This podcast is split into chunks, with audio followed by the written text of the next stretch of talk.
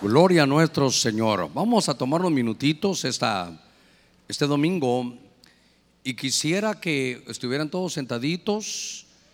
Sé que vamos a participar de la mesa del Señor, pero tengo en mi corazón primeramente poder eh, hablar un poquitito de la escritura para que podamos entender mejor. En una, tal vez una de las bendiciones que tiene sentarnos a la mesa del Señor. Yo quiero que abra su Biblia en el primer libro de Samuel. Pueden descender ya nuestros hermanos aquí, todo el equipo alabanza. Primer libro de Samuel, capítulo 10. En el verso 3 hay un pasaje que quiero darle un seguimiento, tiene un común denominador, tiene una frase que me ha llamado poderosamente la atención y quiero que esa frase usted pueda abrazarla hoy, hacer la vida. Luego de que demos el consejo de la palabra, estaremos eh, participando de la mesa de, del Señor. Pero lo haremos con un poquitito más de conocimiento. Lo haremos para que usted lleve una realidad en su vida y aprendamos a, a vivir con esta bendición. Dice la Escritura. En el nombre del Padre, del Hijo y del Espíritu Santo, le ruego estén todos sentaditos, solo los servidores pueden, si fuera necesario, caminar. Dice la escritura, de ahí seguirás más adelante, llegarás hasta la encina de Tabor, y ahí encontrarás, ahí te encontrarás con tres hombres que suben a Dios en Betel. Uno llevando tres cabritos, otro llevando tres tortas de pan y otro llevando un odre de vino. Yo quiero que subrayen su Biblia donde quiero llamar la atención ese odre de, vino, Padre, en el nombre de Cristo, gracias esta mañana. Estamos orando con todo tu pueblo, pidiendo tu bendición. Señor, nos estamos sentando a esta, a esta mesa, sabiendo que es la última vez que lo hacemos en este año, pero queremos tomar fuerza, queremos ser poseedores de tu bendición. En el nombre de Cristo, mira, cada necesidad, cada uno que esté en hospital, alguno que esté en medio, Señor, de sufrimientos, alguno que esté en la cárcel, mandamos tu buena palabra para que pueda traer consuelo. Ábrenos, Señor, nuestro entendimiento esta mañana. Y desde allá venimos reprendiendo toda obra del enemigo. Atamos, ligamos y echamos fuera de este lugar todo espíritu contrario. Queda amarrado, queda atado, queda ligado. Y nosotros, Señor, estamos bendecidos en el nombre de Cristo. Gracias, amén y amén. Gloria a nuestro Señor. Démosle palmas fuertes a Él y quiero llevarlo en este pasaje donde el Señor está seleccionando a un hombre. El Señor está seleccionando a un hombre llamado Saúl para que sea el rey. Y entonces le habla a Samuel, el profeta, el juez, y lo va a visitar. Y cuando lo va a visitar, se da cuenta que aunque era un hombre alto, grande, era un hombre tímido, un hombre con temor de Dios, un hombre, oiga esto, sobre todo ustedes que van a empezar a desarrollarse, un hombre que no estaba preparado. Él, él mismo se sabía, hermano débil, él entendía que no estaba preparado mire qué cosa, para los planes tan grandes que Dios tenía. Esto me llamó la atención y entonces Samuel llega y en ese capítulo le habla y le dice, mira, para desarrollar, para llegar a ser el hombre que Dios quiere que tú seas, fíjate que van a haber muchas señales. Vas a llegar hasta la encina de Tabor. Ahí vas a ver a tres hombres que traen algunas señales. Quiero que sepas que cuando los encuentres son tres los que vienen. Ellos van allá subiendo al Señor allá en, Betel. Van a llevar uno tres cabritos, otro va a llevar tortas de pan y otro va a llevar odre de vino. Fíjese que me llamó la atención todas las señales que le dieron. Y seguramente habrá que estudiarlas detenidamente, pero yo quiero enfocarme en una. Porque hoy vamos a participar de la mesa del Señor. Vamos a, comer del pan y vamos a beber de la copa del vino que es representa la sangre del Señor. Y cuando Dios estaba llamando a este hombre con, algunos complejos, eh, Cuando Dios va a hacer algo, hermano, uno dice, no, mejor llama a otro, es, es mucha responsabilidad, es, es algo muy grande. Y entonces le dice, mira, van a haber algunas señales. Primero vas a encontrar esos hombres y hay uno que, que son poseedores de pan y sobre todo poseedores de vino. Vas a ver que ellos los vas a encontrar. Cuando lo encuentres sabrás que Dios está empezando a hacer algo contigo. Hermano, Saúl sale en ese camino y encuentra a esos tres hombres. Samuel le dice, después de haber encontrado que recibas pan, que recibas el vino, entonces dice que vas a llegar y de pronto en el camino encontrarás a una escuela de, de profetas que vienen en medio de alabanza, de adoración, vienen caminando, pero vienen cantando vienen adorando, vienen en medio de una atmósfera de, de, alabanza, de música, y cuando tú te des cuenta, ellos van a venir, fíjese, en medio de la atmósfera de alabanza, van a empezar a profetizar. Cuando tú los veas y, y los encuentres, vas a estar en esa atmósfera. Y la, mire la señal, en medio de esa atmósfera, como hay profecía, tú vas a terminar profetizando. Déjeme que vaya despacito esta mañana. Hermanos, no, no, podemos perdernos de muchas de las cosas que de pronto vienen a la vida. Traer las preocupaciones de afuera, hermano, hacer tantas cosas y olvidarnos que nosotros somos creadores de atmósferas.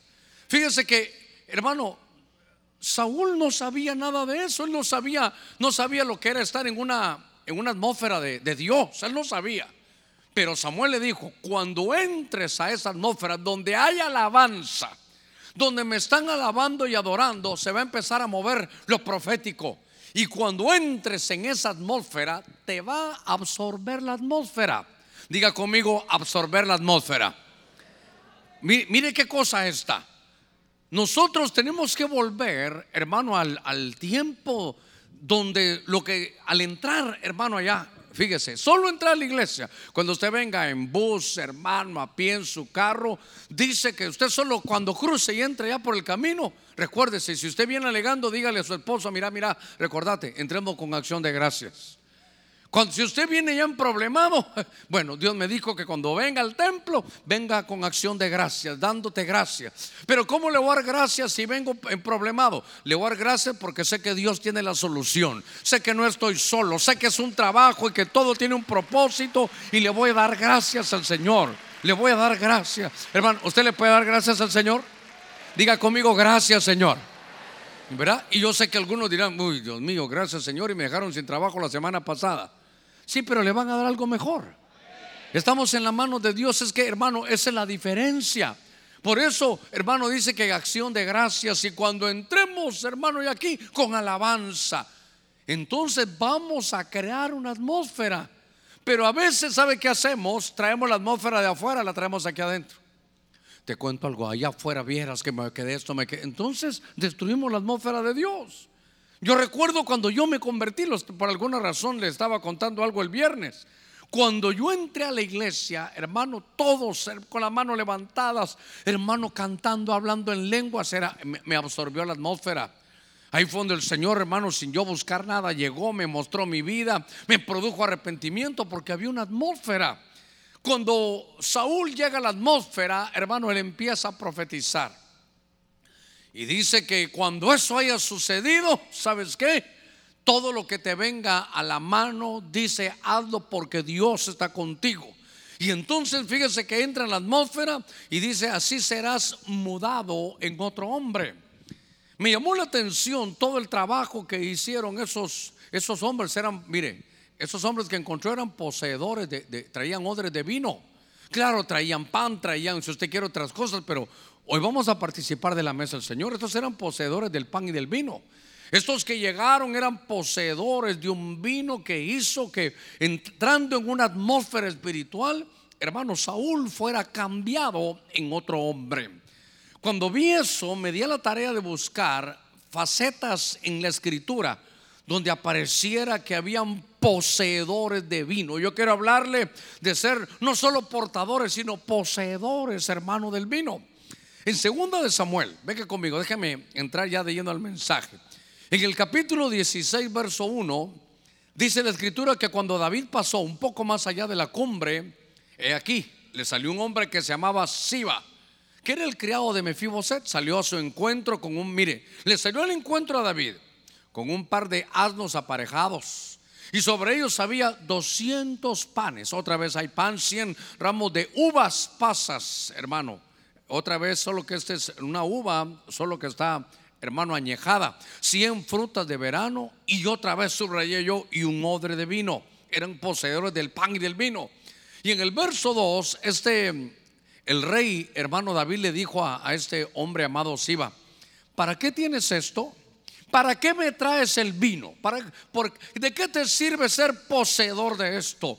Y entonces Siba le respondió, los asnos son para que la familia del rey monte el pan y la fruta de verano para que los jóvenes coman y el vino para que beba cualquiera que se fatigue en el desierto.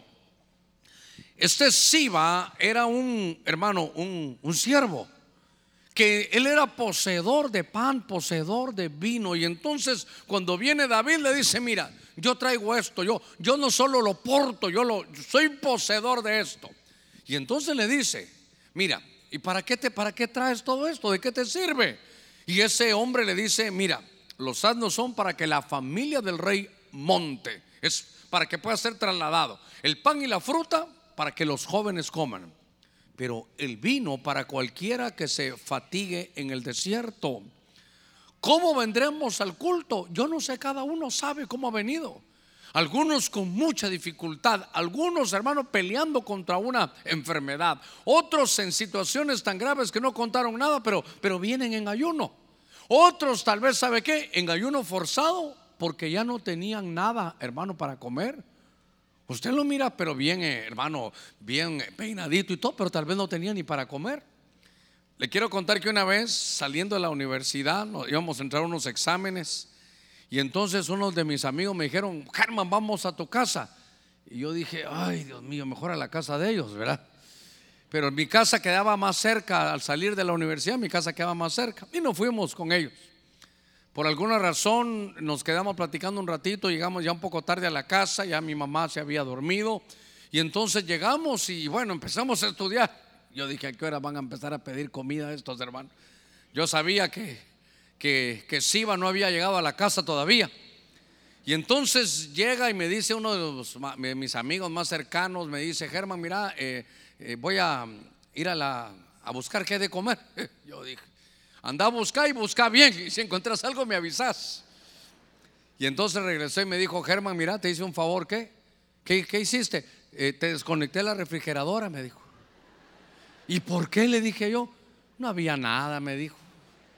Solo un pedacito de carbón que era para que no agarrara mal olor, hermano. Yo sé lo que es a veces estar así. Sin embargo, en una universidad de ahí venía, hermano. Una universidad cara, pero estaba con asistencia crediticia. Lo, que quiero llevarlo es que aquí este Siba es un poseedor. Él carga, él porta, él lo posee y dice, ¿sabes qué?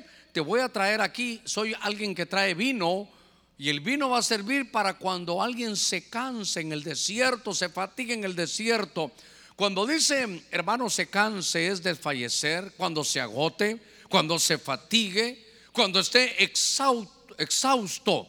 Dice una versión que cuando alguien esté cansado por una huida, y dice que la huida fue agotadora, es un cansancio, pero a veces, hermano, un cansancio no solo físico, a veces es emocional. A veces el cansancio, hermano, es espiritual. A ver si me voy a entender. El cansancio es no por su trabajo laboral, sino por el trabajo que usted desarrolla, hermano, para el Señor. Mire, si Jesús llegó a un pozo, no se recuerda cómo llegó. Cansado del camino. Ahí llegó cansado del camino.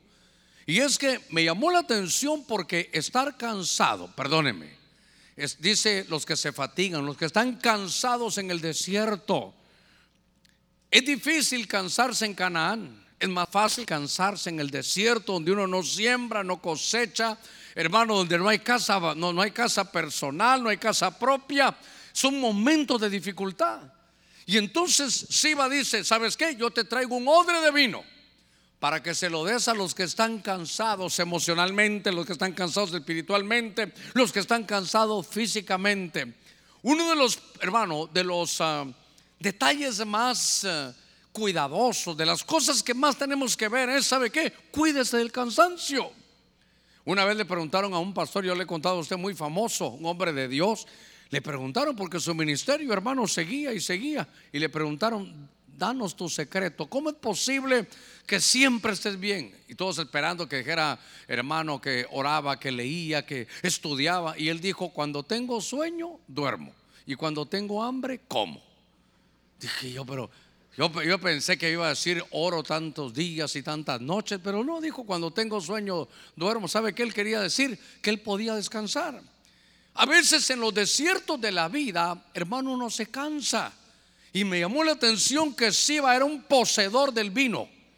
Y él decía, si toman este vino y están cansados, se van a fortalecer. ¿Qué es lo que estoy tratando de hacer este, este domingo, este último, hermano, domingo de este, de este año? Es decirle, yo no sé si usted viene cansado, agotado el camino, cansado emocionalmente, tanta problemática, cansado de no entrar en abundancia, sino estar solo en el desierto cuando usted esté bebiendo ese vino esta, esta mañana, el vino de Dios lo va a fortalecer. El vino de Dios le va a devolver la fortaleza. Porque no hay peligro más grande para el cristiano que estar cansado. Mire, dos cosas vienen a mi mente y las quiero trabajar con usted. Primero, cuando a David lo estaban persiguiendo, él corrió por los desiertos. Una, eran huidas agotadoras. Y entonces le preguntaron a un consejero que se le había, hermano, revelado a David, llamado Aitofel. Consultar a Aitofel, si no estoy mal, en Samuel 16, 23 dice que era como, como hablar con Dios. Y fíjese que le preguntan a él, ¿qué hacemos para matar a David? ¿Qué hacemos para, para derrumbar a David? Entonces dice, hay que atacarlo ahora porque está cansado. Está cansado de estar huyendo, las huidas son agotadoras. No, no hay que cesar, hay que seguir, hay que seguir, porque si seguimos y lo agarramos cansado, vamos a matar al rey David. Dice la escritura que algo sucedió que se cambió el consejo, porque si el consejo, hermano, le hubieran hecho caso a Itofel, seguramente hubieran podido matar a David. Mire lo, lo terrible que puede hacer el cansancio. Por eso yo no sé si es emocional, si es físico, si es espiritual, pero cuando usted, hermano, agarre esa, esa, esa copa de vino, este hombre que la traía era Siba. Y fíjese que, a ver, por aquí, por aquí escribí, busqué que Siba es fuerza. Fíjese qué cosa, es lucha, es como un poste, pero me llamó la atención fuerza. Y eso es tan, tan importante que este, esta mañana si usted hizo el esfuerzo y vino cansado, emocional, espiritual o físicamente, cuando en unos minutos estemos tomando el vino, Dios lo va a fortalecer. Fíjese que qué cosa que cuando Esaú se cansó, él era, él era dueño de la primogenitura, pero cuando estaba cansado tomó tan, tan en poco, hermano, lo espiritual. Cuando se está cansado, ¿sabe qué dijo él? ¿De qué me sirve la vida? Lo que quiero es comer. ¿Cómo es que cuando uno ya está cansado toma malas decisiones? Por eso todo el que esté cansado y trabajado, el Señor dice que venga a Él. Dice, todo aquel que esté cansado y trabajado, venga a mí, yo lo voy a hacer descansar. Pero no solo descansar, hoy con el vino te vas a fortalecer. Por eso los ancianos me decían, bueno, pastor, ¿a qué hora vamos a tomar? Espérense, espérense, necesito. Yo dije, mejor lo explico primero, para que usted sepa lo que le va a producir. Fíjese que en 1 Samuel capítulo 25, en el verso 18, ahora aparece una mujer. Una mujer, dicen que era una mujer muy hermosa, pero también muy sabia. Esta Abigail se dio prisa, 25, 18, y tomó otra vez 200 panes y dos odres de vino. 200 panes dos odres de vino, cinco ovejas ya preparadas, cinco medidas de grano tostado, cien racimos de uvas pasas y doscientas tortas de higos, y las puso sobre sus asnos y fue a encontrarse hermano con David. Otra vez poseedores de pan y de vino. poseedores, hermano, de vino. Ella era una mujer que estaba afligida. Le cuento rápidamente la historia, aunque tal vez usted ya, ya la conoce. El rey David había mandado, note, el rey David, el rey David, ya estaba fungiendo como rey. Y entonces manda a unos siervos para que tuvieran amistad con Naval. Naval era un empresario que estaba ahí, era el esposo de Abigail. Y entonces llegan y le dicen, mira, venimos de parte de David, quería que nos dieras alimento. ¿Quién es David? Mira, venimos de parte del rey David. David. Yo no sé quién es David. Mire, ahí dice una versión, hay tantos criados que se van de la casa de sus amos. ¿No será este David uno de ellos?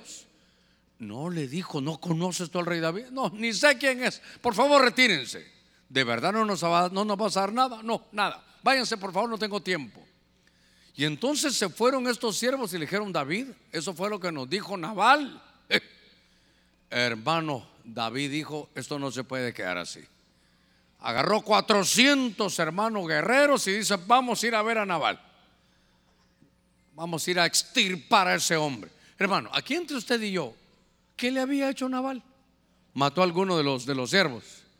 ¿Qué le había hecho? ¿Sabe qué? Solo que no lo conoció. No lo conoció. Es como que usted dijera, eh, díganle allá al hermano Juan que lo llamó, que de parte de don Armando van. Armando. ¿Quién es Armando? Armando Líos. Armando Clavos, ¿verdad? Armando de Armando Líos. Y entonces eso fue lo que le dolió a él, que no lo conocía. Y entonces David, hermano, empieza a agarrar su ejército de 400 hombres y lo va a ir a matar. ¿Cómo es posible que no conozca al rey? ¿Cómo es posible que no atendió a los siervos? Y cuando va, le avisan a la esposa llamada Abigail. Y Abigail dice, voy a salirle al encuentro a David. Pero no voy a ir con las manos vacías. Dice que tomó dos, hermanos, 200 panes, dos odres de vino cinco ovejas ya preparadas, cinco medidas de grano, cien ramos de uvas pasas, doscientos tortas de higos, lo puso sobre sus asnos y cuando vio a David se baja de, de los asnos y se va al suelo. Y le dice, ¿sabes qué David? Perdona, es que, es que mi esposo es insensato. Mira, yo soy poseedora de pan y vino. Yo soy poseedora de vino y te he traído esto. ¿Sabes qué? Te quiero dar un consejo. David, ya me puedo levantar. Sí, levántate. Y se levanta Abigail. ¿Qué es lo que piensas hacer, David? me voy a ir a vengar. Perdóneme. David, ¿no has leído que dice, mía la venganza, yo pagaré, dice el Señor? Eh, sí, pero yo voy a ir. No, pero ¿qué vas a ir a hacer? Lo voy a matar. No, mire, mire, mire, Abigail, no te manche las manos. Si derramas sangre inocente, se va a levantar un espíritu que se llama vengador de la sangre, va a venir sobre ti y sobre tus generaciones. No te manche las manos. Le dijo, no a la venganza y no te vayas a manchar las manos. No vayas a derramar sangre inocente.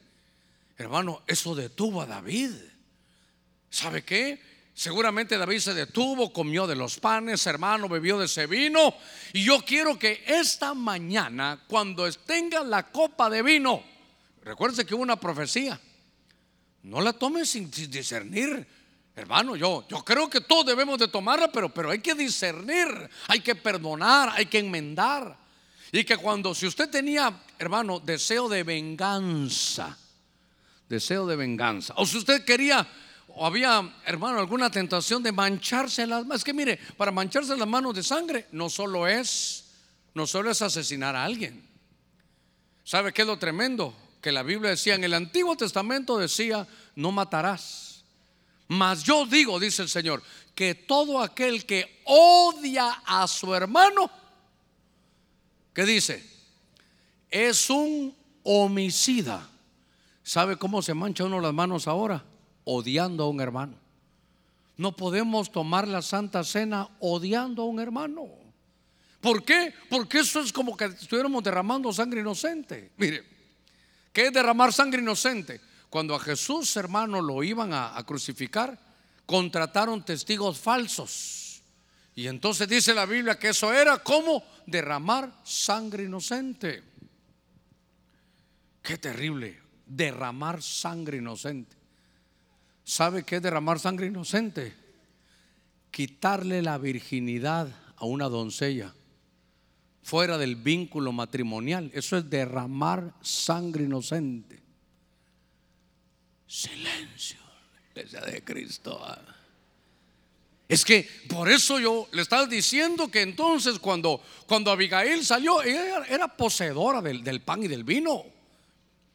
Y cuando ella llega, hermano, le está diciendo, ¿sabes qué? Toma de esto. ¿Para qué? Para que ya no pienses en la venganza, para, para que ya no pienses en derramar sangre inocente. ¿Sabe qué, tenía esta? Era poseedora de un espíritu, hermano, de, de intercesión. Ella fue a interceder primero para que no mataran a su marido. Pero también intercedió para decirle, rey, no vayas a entrar en venganza. La Biblia dice, mía la venganza yo pagaré, dice el Señor. Cuando entramos en esto es, no, no vayas a derramar sangre inocente. Hermano, yo sé que, a ver, a ver, mejor a ver cómo lo digo. ¿Habrá tenido usted algún problema con algún hermano? ¿O nunca ha tenido problema con los hermanos? A ver, con algún hermano, no solo eso, de aquí de la iglesia. A ver, ¿cuántos hemos tenido problema con algún hermano de la iglesia? ¿Verdad que hemos tenido líos? Sí, le, le presté y ya no me pagó. Cuando me prestó, hasta lloraba y me abrazó. Y le dio gracias a Dios. Ahora que me tiene que pagar, se sienta, yo me siento arriba y él, abajo, yo me siento abajo y él arriba. Ahora, algunos ya ni vienen a la iglesia y uno dice, oh, hermano, ¿me puede cobrar? ¿Me va a cobrar, hermano? ¿Me va a cobrar? Y no el Señor dice que perdone las deudas. Usted sabe cómo es, ¿verdad? Cuando yo veo esto digo, hermano, hoy cuando estemos con la copa del vino, entonces tenemos que decir, Señor, yo no voy a vengarme a pesar que me han hecho daño. Cuando tengamos la copa, hermano, es no derramar sangre inocente, es no, no, no, obviamente no cometer homicidio. Pero ahora, mire cómo nos subieron el nivel, es que el nivel de la ley, a veces no lo entendemos, ser aquí, no matarás. Pero el Señor dijo, más yo os digo, uh, nos quedó más alto todo aquel que odia a su hermano es un homicida. ¿Cuántos homicidas habrán, hermano? Sí, aquí en medio. Hombres y mujeres. Esa vieja no le vuelvo a hablar. Uy, esa hermana no la aguanto. Odio a esa vieja. ¡Ey, hermano! Eso es derramar sangre inocente. Entonces hoy, ¿sabe qué? También algún pasaje de Proverbios dice, das vino al que tiene amargura en su corazón. Para que ese vino, hermano, lo, lo endulce. Fíjese que estaba leyendo algunos puntos. En el primer libro de Samuel 16, 19 dice, entonces Saúl envió mensajeros a Isaí. El rey Saúl envió mensajeros a Isaí y le dijo, envíame a tu hijo David el que está con el rebaño, ese es el que necesito. Verso 20. Tomó Isaí un asno cargado, otra vez cargado de pan, y un odre de vino, otra vez poseedores de pan y de vino, y un cabrito y los envió a Saúl con su hijo David. Todavía le leo el verso 21. David fue a Saúl y le servía. Y Saúl lo amó grandemente y lo hizo, ¿qué dice? Su escudero. Déjeme darle aquí un, un momentito. Ahora hay alguien que, es poseedor del pan y del vino, sobre todo hermano del vino. Y es hermano el rey David. Y entonces él llega porque el rey necesita ser atendido. La vida del rey, hermano, era una vida muy, muy sola, muy sola, hermano, muy sola. ¿Me puedo ministrar con usted? La vida de un pastor es muy sola también, es muy sola. Por cualquier motivo, es, hermano, es, es muy sola esa, esa, vida. No estoy diciendo que uno viva triste, no, pero es, es de alguna manera muy sola.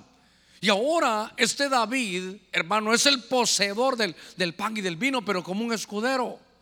Escudero, hermano, no, no quiero perder mi tiempo en lo que algunos hace algunos años pensaban que era escudero.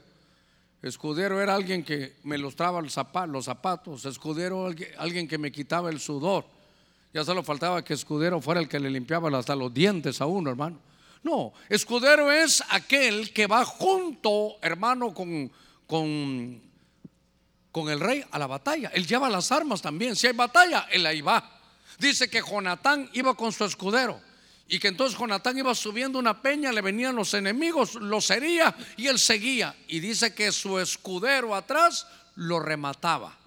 Lo que el pastor inicia, el escudero lo termina. Fíjese que, por ejemplo, si hay, a ver, ¿hay discipuladores esta mañana aquí? Bueno, por lo menos tres como de unos 200 que hay. Pero fíjese usted qué cosa.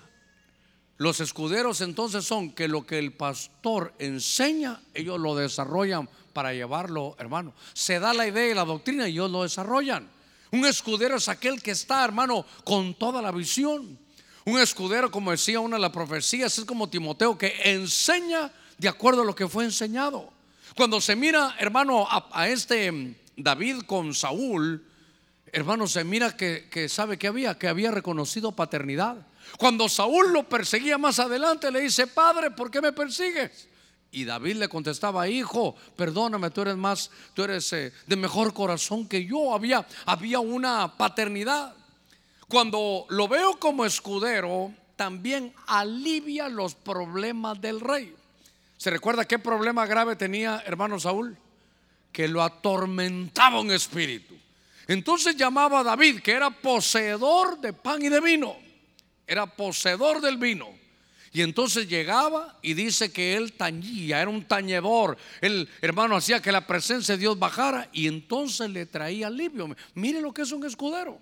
Ahora, esta mañana que vine rápidamente, vine con mi mamá y le dio que desayunara, estábamos con los hermanos y de pronto me vino esta, este pasaje, hermano, de, de David. David era, hermano, un escudero que conoció, hermano, al, rey Saúl. Por razones que no quiero desviarme del tema, porque lo que quiero decirle es lo que sucede cuando usted coma del pan y del vino. Yo quiero que sepa que cuando esté bebiendo ese vino, usted va a ser poseedor, porque una vez que se lo tome, ¿cómo se lo pido? Nunca le ha pasado que usted le quiere pedir un traguito de un refresquito a alguien en la casa y tal vez se quedó un poquito de refresco y su hijo se lo está tomando, ¿verdad? Y le dice, hijo, dame un poquito. Y el hijo, ah". o usted para no darle al otro, ¿verdad? Que usted mira que a todos se lo acabaron y dice, estos me van a pedir y usted se lo está tomando. Papá, me relaza un traguí. Ay, perdóname, mijito, ya no te puedo dar. O si no, perdóname, papá, ya. Perdóname, mamá, ya no pude. Una vez que se lo tomó, ¿quién le puede sacar ese, ese vino? Por eso es que hoy, que una vez que usted se tome el vino, usted va a ser portador y poseedor, lo va a llevar adentro de usted, lo va a fortalecer, le va a limpiar su corazón, lo va a hacer un escudero, lo va a hacer alguien que alivie. A ver, démosle palmas fuertes a nuestro Señor. Gloria a Dios. Mire. Dice que más adelante, hermano David, por razones que no vienen al caso, ya no está con Saúl, está aparte. Y de pronto hay una batalla y le cuentan a David, ¿sabes qué? Se murió el rey. ¿Se murió el rey? ¿En dónde murió? En una batalla. ¿Dónde? En el monte Gilboa. ¿Y quién murió ahí? También Jonatán, tu gran amigo. En un solo día perdió a su padre de alguna manera espiritual, si usted lo quiere ver así, porque él reconocía paternidad en Saúl también, David y su mejor amigo, que era Jonatán, murieron el mismo día. Y entonces, no, creo que es 2 Samuel 1, no, no lo busque, pero por ahí estará. Hermano, se sintió tanto David, él sabía lo que era ser un escudero. Se dolió tanto que dice que hicieron un himno que se llamaba el himno del, arco. El himno del arco. Y entonces él dice, quiero que lo, lo, lo, lo aprendan. Porque ¿dónde murió en Gilboa? ¿Qué? mire, mire, David dice, Padre, te pido un favor. Que en ese monte Gilboa, donde, donde cayó el rey, no vuelva a prosperar nada ahí, que no crezca ninguna planta ahí. Y sabes qué? Que ninguna ofrenda sea recibida en ese monte, porque ahí cayeron los valientes. Ahora, dice algo que me llamó la atención. Dice, ahí murieron los valientes. Ahí murió Saúl y esto me llegó a mi corazón. Y espero que llegue al suyo. Porque dice que murió Saúl como un hombre al que no le ungieron su escudo.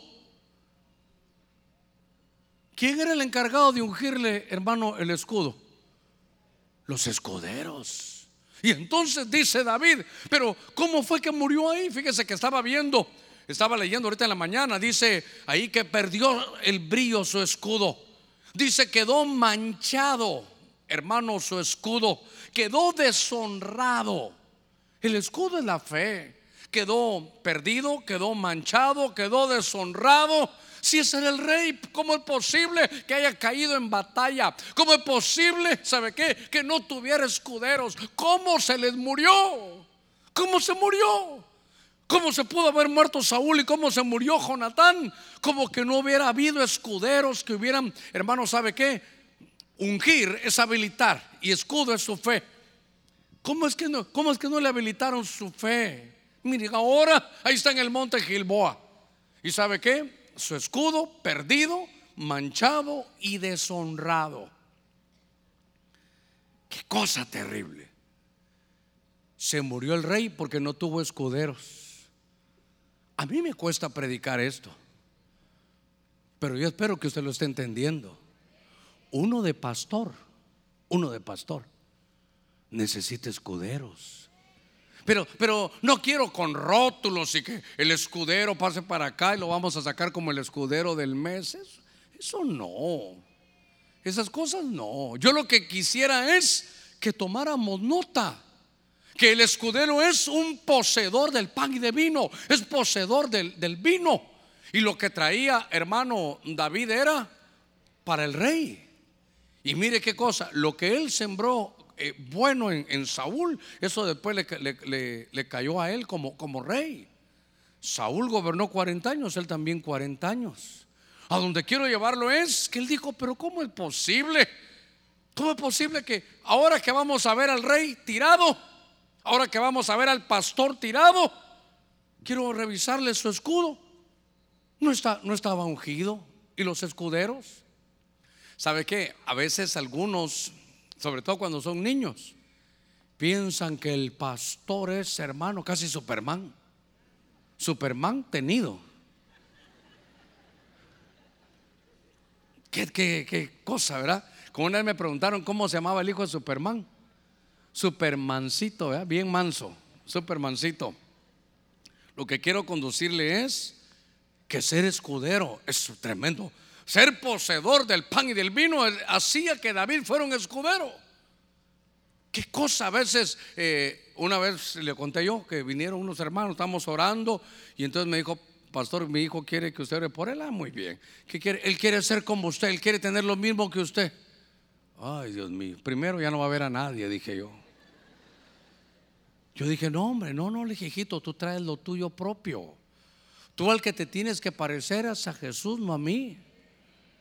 Tú, al que tienes que ver es al Señor. Ahora, lo que sí se requería, hermano, es que el escudero no permitiera que perdiera brillo el escudo del rey.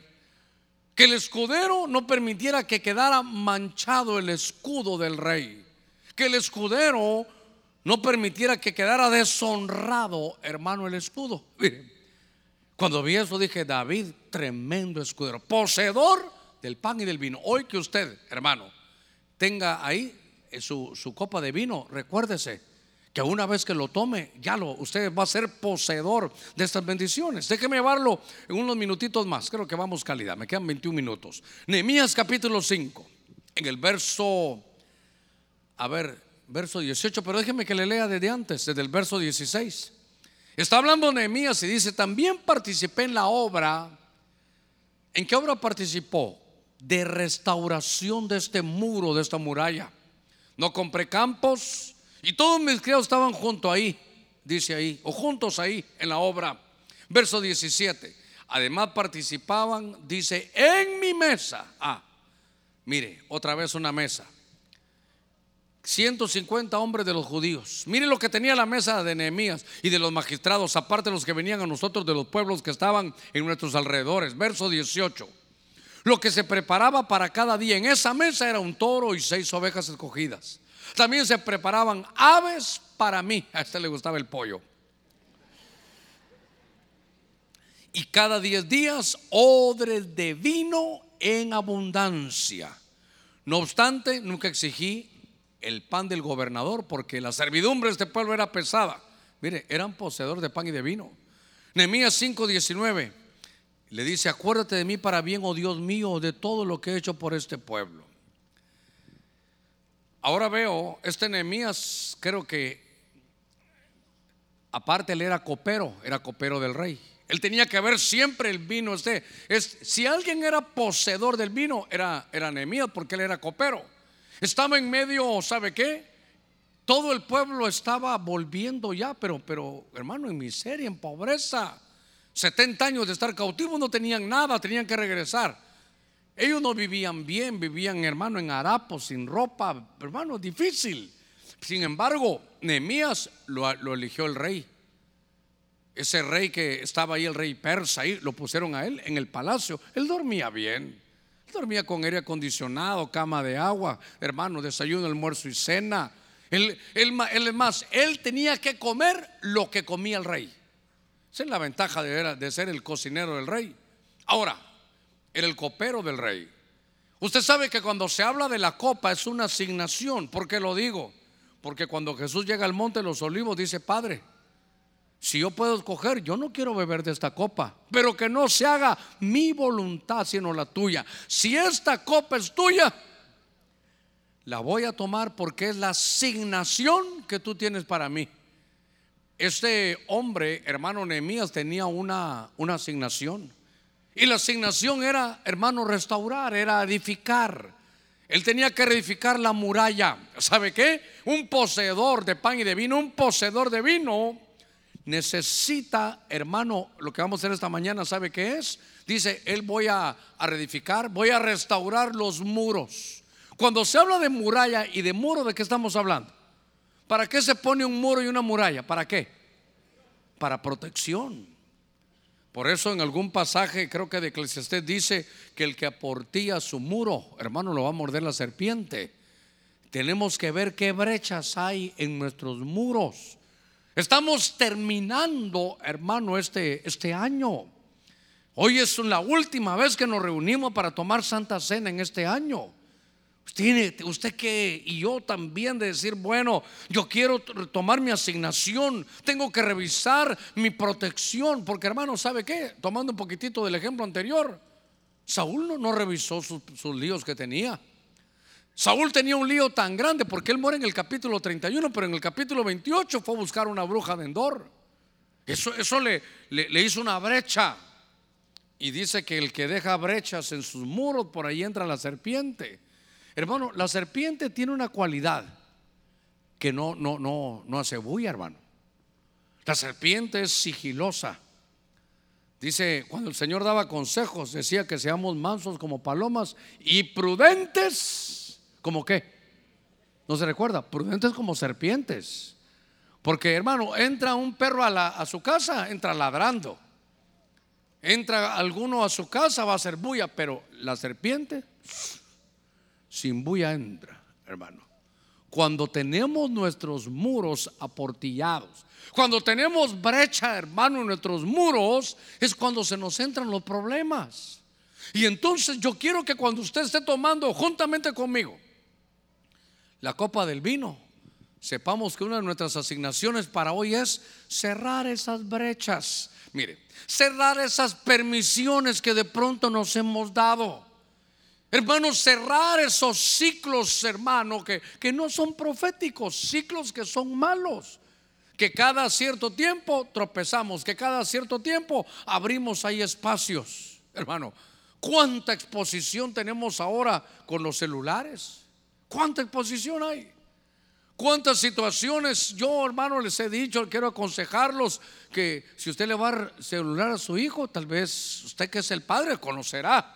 Pero mire qué edad tiene. Pero si usted le da un celular que tiene, hermano, para ver cualquier cosa, usted le está diciendo, mira, contaminate. Sí, porque hermano, es para comunicarse. Entonces, denle, un celular pequeño.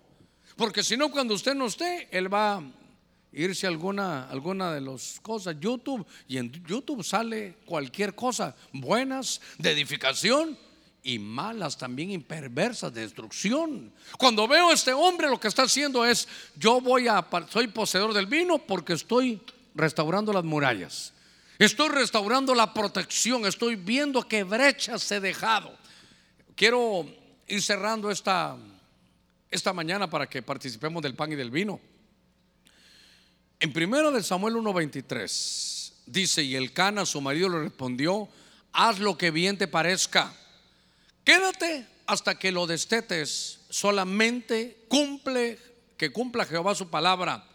Y se quedó la mujer y crió a su hijo hasta que lo destetó, dice la Biblia en el verso 23. Pero en el verso 24 dice, después que lo hubo destetado, esta es Ana con su hijo Samuel, lo llevó consigo, con, mire, otra vez, con tres becerros, un efa de harina y una vasija de vino, y lo trajo a la casa de Jehová en Silo, y el niño era pequeño, otra poseedora de pan y de vino, otra poseedora de vino. ¿Sabe qué le estaba diciendo su esposo? Le estaba diciendo, mira, mire, mire esto, recordate que le hiciste un voto a Dios. ¿Cuál era el voto? Que si le daba un hijo, se lo iba a dar al Señor y se lo iba a entregar allá al anciano en el, o al sacerdote en el templo. Y entonces cuando hermano iba saliendo el cana, dijo, ya el niño ya está grandecito. Entonces dijo, mira Ana, yo voy, ya me voy, solo te quiero recordar algo. Mire, mire el poseedor del, vino, te quiero recordar algo. Recordate que hiciste un voto con Dios, cumplilo. Y ella, sí, mi amor, solo que dije cuando lo iba a destetar, ya el niño creo que ya tenía hasta bigote, hermano. Por eso el, el, le estaba diciendo, hermano, su, marido le estaba diciendo, mira, mira, solo recordad, haz lo que te parezca, pero recordad que tenés un voto con Dios. Hágame un favor, dígale a su hermano que con el que vino, con el que está a la par, dígale, recordate que hiciste un voto con Dios. Haz lo que te parezca, solo recordate que hiciste un voto con Dios. Haz lo que te parezca, lo, lo que tú quieras hacer. Pero recordate que le dijiste a Dios, fíjese lo que le estaba diciendo, yo miro ya el niño grande, Ana, ya, ya el niño ya está grandecito, mi amor, ya, ya. El niño, eh, voy a esperar que camine, no, mi amor, el niño, el niño ya corre, hasta competencias gana en la escuela.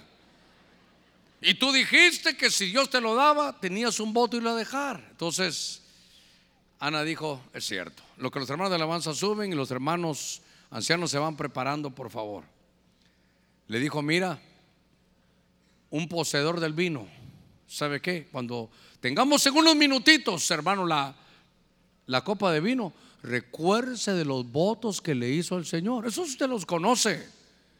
Y sabe, ¿y qué hago, pastor? Haga lo que usted quiera. Solo le requiero recordarle de parte de Dios que si hizo un voto con el Señor, cúmplalo. Porque la Biblia dice mejor es que no prometas y que prometas y no cumplas. Porque si le hiciste un voto al Señor, dice la escritura, no puedes decir, no, es que estaba bromeando. No, no, no, hay que cumplirlo, hay que cumplirlo. Porque dice la escritura, lo hemos predicado varias veces, que si usted hizo un voto y ya no lo cumplió, todo lo que usted traiga a la mesa no es el diablo, no son maldiciones, Dios mismo dice que con su mano quita todo lo que usted ponga en la mesa, porque no ha cumplido un voto. Yo quiero que usted esta mañana no solo sea un portador, sino que sea un hermano poseedor del vino. ¿Sabe?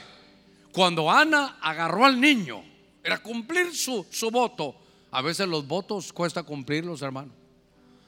A veces los ponemos muy en alto. Dice que como Ana lo cumplió. ¿Cuál era, el problema de Ana? Que ella no podía tener hijos. Pasó tanto tiempo sin tener hijos. Pero le dijo, Señor, si me das un hijo, yo voy a hacer un voto déjamelo para que pueda tenerlo, pero después te lo voy a consagrar para, para ti y te lo voy a dejar al templo. Dice que ella cumplió su voto. Diga conmigo, cumplir el voto. Como fuerza, cumplir el voto. Cuando Dios vio que ella le había cumplido el voto, le dijo, por cuanto me has dado a tu hijo, mire qué parecido, tu único hijo, ahora yo te voy a dar más Ana después tuvo cinco hijos más. Le puedo dar un principio muy hermoso. Cuando Dios te pide algo, Dios, no el hermano ni el pastor, no, Dios te habla a ti y te pide algo, si tú se lo das, Él te lo multiplica. ¿No se recuerda que le pidió un hijo también a quién? Al primero, Abraham. Y Abraham se lo dio. Y después Dios lo hizo padre de multitudes. Y eso que tenía 100 años. En el nombre de Jesús esta, esta mañana vamos a hacer, vamos a repartir de los elementos. ¿Cómo estamos todavía? No, ¿verdad? No, no, están listos los elementos. Pero por unos momentitos déjeme entonces resumir lo que hemos hablado. Primero, cuando usted tenga los elementos en la mano, pan y vino, usted va a ser portador. Usted lo lleva. Si usted se levanta y camina, ellos van a ser portadores, van a estar repartiendo. Pero cuando usted lo coma y usted lo beba, usted es poseedor. Usted lo y nadie, nadie, ni el diablo que el Señor lo reprenda, le va a poder quitar ese pan y ese vino. Usted va a ser poseedor del pan y del vino. Poseedor. Siba llegó, usted recordará, y llega con, hermano, con, con David. Poseedor. Poseedor. Es una forma de ministrar, pero usted la tiene que llevar para lograr muchas cosas. Primero, cuando leímos, Saúl se mudó en otro, en otro hombre. Cuando hoy estén repartiendo el pan y el vino, va a venir un cambio, una transformación. Vamos a poder dejar de hacer cosas que dañan, cosas que no edifican. ¿Qué efectos tiene la Santa Cena? Por eso me di la tarea hoy mejor de hablarle antes, para que usted sepa las uh, repercusiones hermosas que tiene. El pan y el vino todavía no lo han traído. A ver, a ver voy a dar una miradita y me cuentas qué es lo que pasó. Ya viene. Aquellos son portadores, pero mi mensaje no es portadores. Mi mensaje es poseedores. En medio de que ya están trayendo los elementos, cuando usted los tenga en su mano, abstráigase y solo recuerde primero la profecía. Pastor, fíjese que yo ando mal con alguien, pero, pero no lo veo aquí. Tómela. Pero es como delante del Señor, no delante del pastor. Tómela con responsabilidad. Y luego, cuando termine el culto, lo llama. O si está por aquí, lo busca, le pide perdón y se arregla. Pueden empezar a repartir los que tengan ya los elementos del pan y del vino. Ellos ahora van de portadores, pero al final todos los que participemos vamos a ser poseedores del pan y del vino. Nos mudan, hermano, en otro, en otro hombre.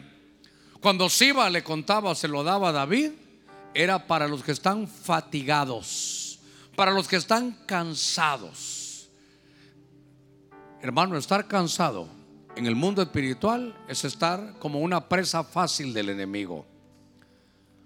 Ese vino le va a fortalecer, ese vino le va a dar una bendición hermosa, ese vino le va a traer cosas tan tremendas. David, luego de que vio que Siba le, le producía a él eso, dijo, yo también tengo que ser un poseedor del pan y del vino. Y luego David lo, llega, lo lleva con el rey Saúl para ser parte de su equipo yo le decía a los hermanos que se graduaron ayer, vamos a servir juntos, vamos a servir juntos, vamos a servir juntos al Señor, vamos a ser poseedores del pan y del vino. Vamos a ser, ¿sabe qué? Escuderos los unos de los otros, nos vamos a cuidar. ¿Sabe usted que no sé si eso seguirá funcionando así? En el ejército, en el ejército, cuando llegan los soldados, duermen en literas, uno arriba y uno abajo. En esas literas ellos se están acostumbrándose a hacerse compañía y creo que el uno al otro se llama sombra, es decir, te protejo a ti y tú me proteges a mí. Esos ser escuderos, esos ser escuderos. Por eso David desgarraba su alma diciendo, ¿cómo pudo haber muerto? ¿Cómo pudo haber muerto Saúl y Jonatán? en el campo de Gilboa. Y él dice, porque sus escudos no habían sido ungidos con aceite. ¿Sabe? No habían escuderos. Lo descuidaron. Pensaron que era el rey y que, hermano, nada le iba a pasar y se murió. ¿Sabe cómo lo vio David? Quedó deshonrado, quedó manchado, quedó sin ser atendido. En el nombre de Cristo, seamos poseedores de pan, pero sobre todo poseedores del vino. A este mensaje yo le llamaría poseedores del pan y del vino. Que Dios nos permita esta mañana decirle, Señor, esta es la última cena de este año. Está, estamos sentándonos a tu mesa y queremos llevarnos esta bendición, enmendar. Saúl, hermano, Siba, David, Abigail era poseedora. Permítame hacer esa tarea. No busque venganza, no odie a su hermano. Saquémonos del corazón esas ideas que el mundo nos traslada. ¿Sabe? Si tiene un problema grave, arreglémoslo aquí. La Biblia dice en 1 Corintios 6 y que si hay un problema, ¿sabe qué decía Pablo? Yo no los alabo en eso ustedes corintios, porque en lugar de arreglarlo adentro, se fueron allá con las leyes. Yo entiendo que lo que no se puede arreglar aquí primero, entonces que se arregle con las leyes del mundo. Pero si usted tiene un problema, arreglémoslo aquí. Pastores, que no es con usted, es con otro hermano. Ponemos a unos ancianos para que lo oigan y miramos cómo lo solucionamos. Pero no odiemos a los hermanos. Mire, ni aquí adentro, ni a otros hermanos de ninguna iglesia, no, de ninguna manera. El poseedor, como Abigail, Abigail significa padre de gozo. Le, dijo, no te vayas a manchar las manos. No vayas a abrir la puerta para que venga un espíritu de vengador de la sangre. Nehemías, revisemos, revisemos nuestros muros, nuestra protección. Revisemos cómo han ingresado los enemigos. Como congregación tendremos que cerrar algunos algunas brechas que se han hecho en nuestros muros, los ataques continuos del enemigo, los ataques de las situaciones que se viven, hermano, en nuestro país. Pero hoy, hoy, hermano, mire, uno nunca sabe, hermano, cuándo va a venir el Señor. Uno puede ser que después, en estos días, venga el Señor, que ni tal vez ni una proclama puede haber porque el Señor va a venir antes. Pero mi tarea pastoral es enseñarle, usted tiene y yo que estar preparados. Participemos del pan, participemos del vino. Estamos esperando que todos lo tengamos para que todos al mismo tiempo. Pero usted ahí, hermano, con toda la seriedad del caso, dígale, aquí estoy. Ahorita soy portador del pan y del vino. Pero en unos minutitos yo voy a ser poseedor, voy a tener esas bendiciones de ser mudado en otro hombre de tomar fortaleza en medio de mi cansancio, de tomar decisiones para no manchar mis manos de sangre inocente. Voy a tomar el vino para ser restaurador de los propios muros de mi propia vida, de mi casa, del ministerio. Vamos a tomar el pan y el vino para recordarnos de votos que hemos hecho Piense usted, porque hoy el Señor te trajo para que te digan, ¿te acuerdas del voto que hiciste? ¿Cómo le dice Ana? Haz lo que quieras, solo recuerde que hiciste un voto. Y que si no lo cumples en Dios, te van a votar todo lo que pongas en la mesa. Pero si lo cumples, si lo cumples, Dios te va a bendecir grandemente, grandemente. Mientras usted ya tiene los elementos en su mano, Dígale al Señor, ahorita soy portador del pan y del vino. Pero en unos minutitos yo quiero hacerlo espiritualmente. Quiero investigarme a mí mismo. Quiero ser mi propio juez y reconocer si en esto he fallado.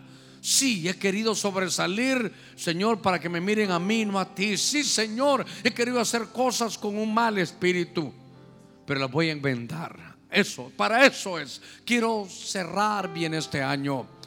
Que lo que hay allá afuera, el mundo, hermano, las preocupaciones, las presiones, dejarlas afuera y volver como los primeros días. Volver como cuando yo te conocí con ese fuego en el nombre de Jesús. Quiero que todos, hermanos, todos tengan los elementos que, que con sus ojitos cerrados se abstraiga un poquitito para, para revisarse a usted mismo. Escuderos, escuderos, en el nombre de Cristo Jesús. ¿No se dio usted cuenta cómo cuidaban después a David? ¿Por qué lo cuidaban tanto? Hasta los últimos años de su vida, porque él fue buen escudero de Saúl, él lo cuidó. Hasta donde él pudo lo cuidó. Por eso cuando él muere, dice, lo deshonraron.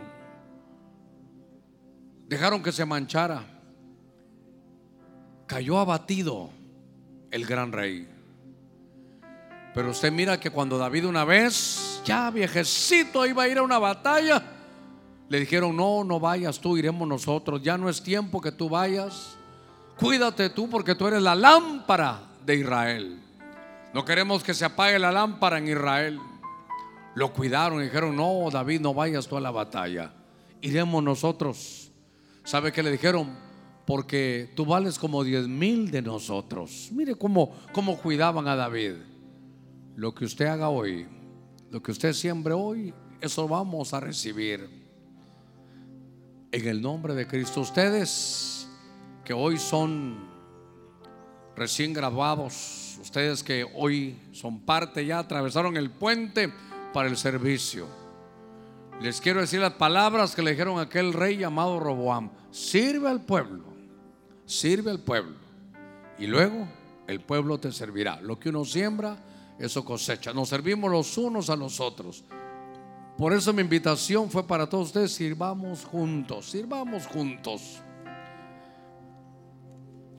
Todos ustedes arriba, todos tienen el pan ya, todos tienen el pan.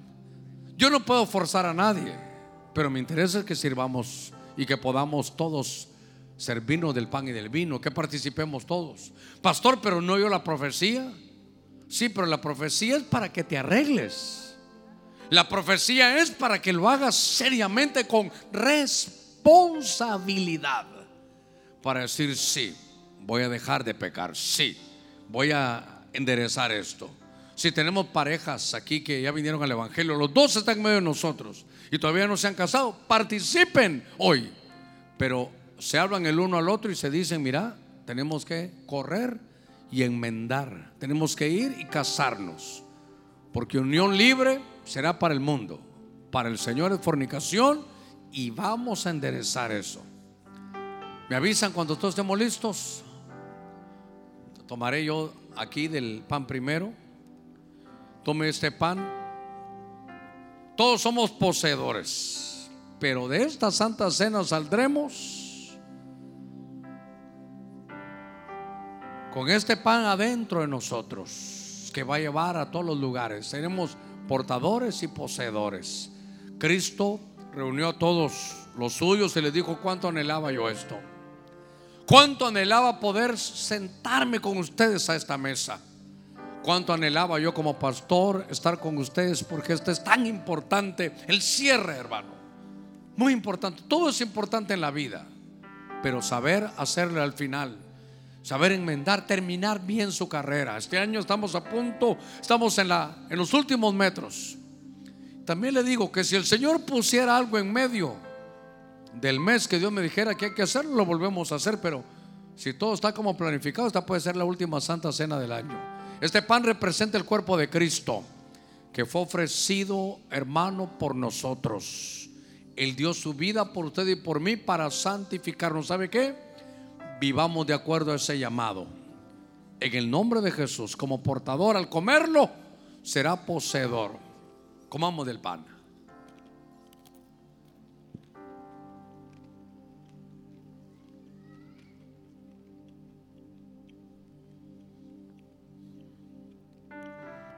Gracias Señor, gracias. Nadie me podrá quitar este pan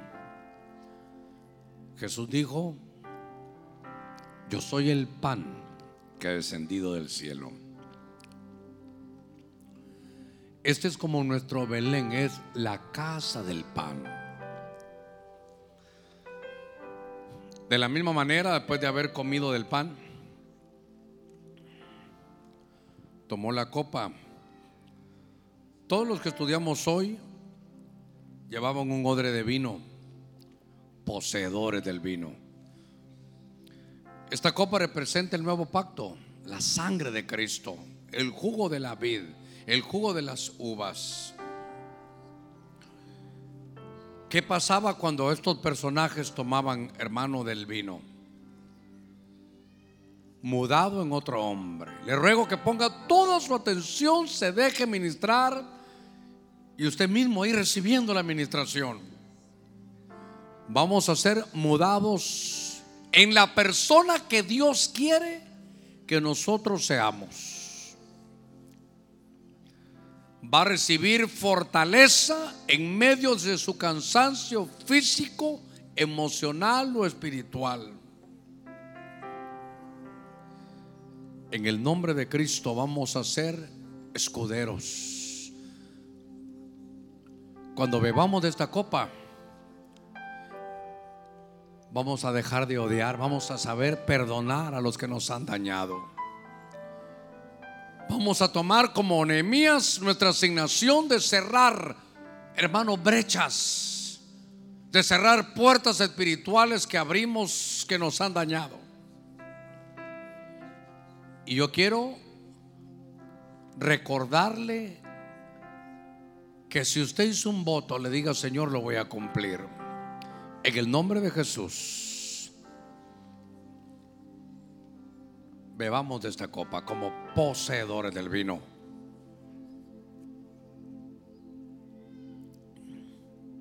Que todo aquel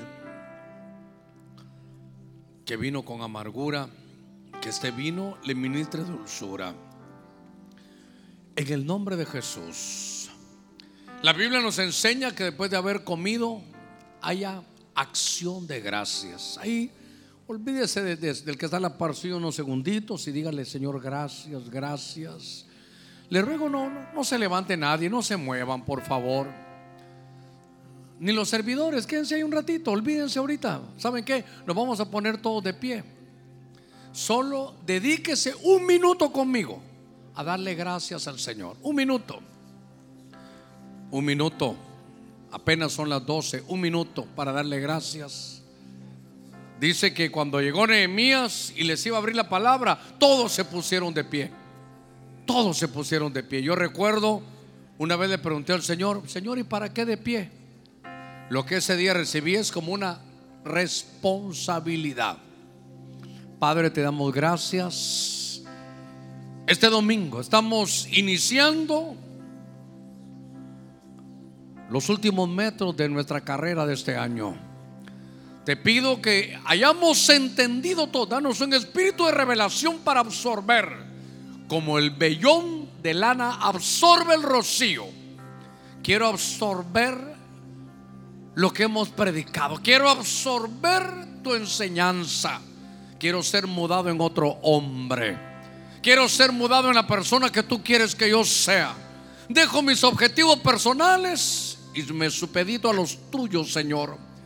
En el nombre de Jesús, abra sus labios, abra sus labios. Gracias, gracias por lo que estoy viviendo. Gracias, Señor, porque en medio del desierto hoy me has fortalecido. Gracias, Señor, porque no entiendo lo que pasa en mi vida, pero tú, mi Dios, lo tienes todo en tu mano. Señor, abro mis labios para declarar que no hay despropósito todo lo tienes tú en tu mano. Seré fortalecido.